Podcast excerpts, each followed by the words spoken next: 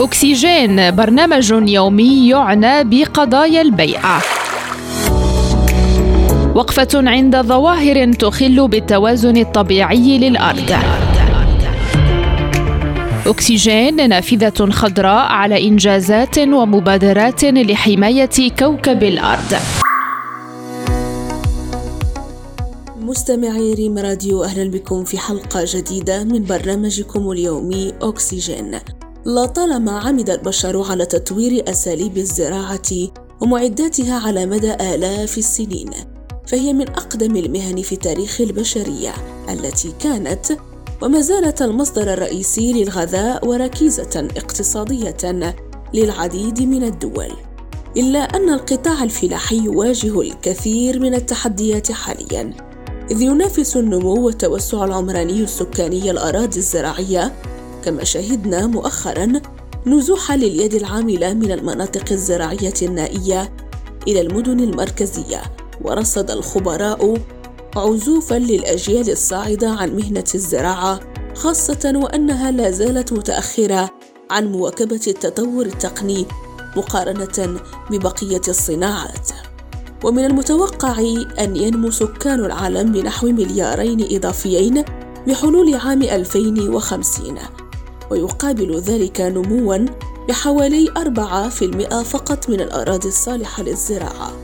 هذه النسب غير المتكافئة تحمل في مضمونها عدة تحديات مثل انخفاض المحاصيل الزراعية مقابل الطلب وارتفاع الأسعار وتزايد المخاوف المتعلقة بالأمن الغذائي في حال استمر الفلاحون في تبني الأساليب التقليدية للزراعة.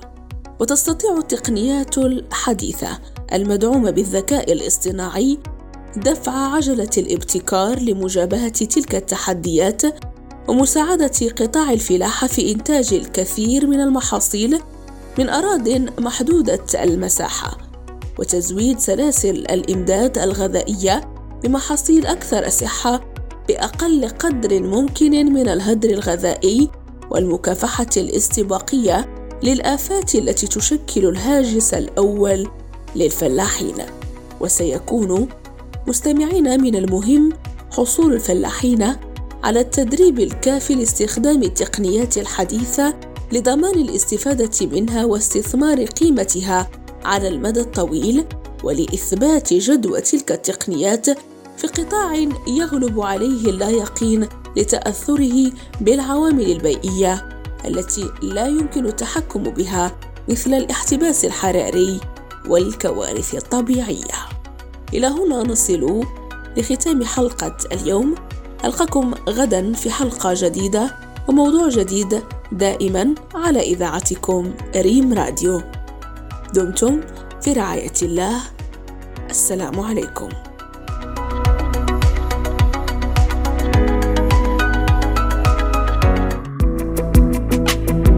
برنامج أكسجين ترقبوه كل يوم مع هاجر الراضي على إذاعة الأخبار المغربية ريم راديو.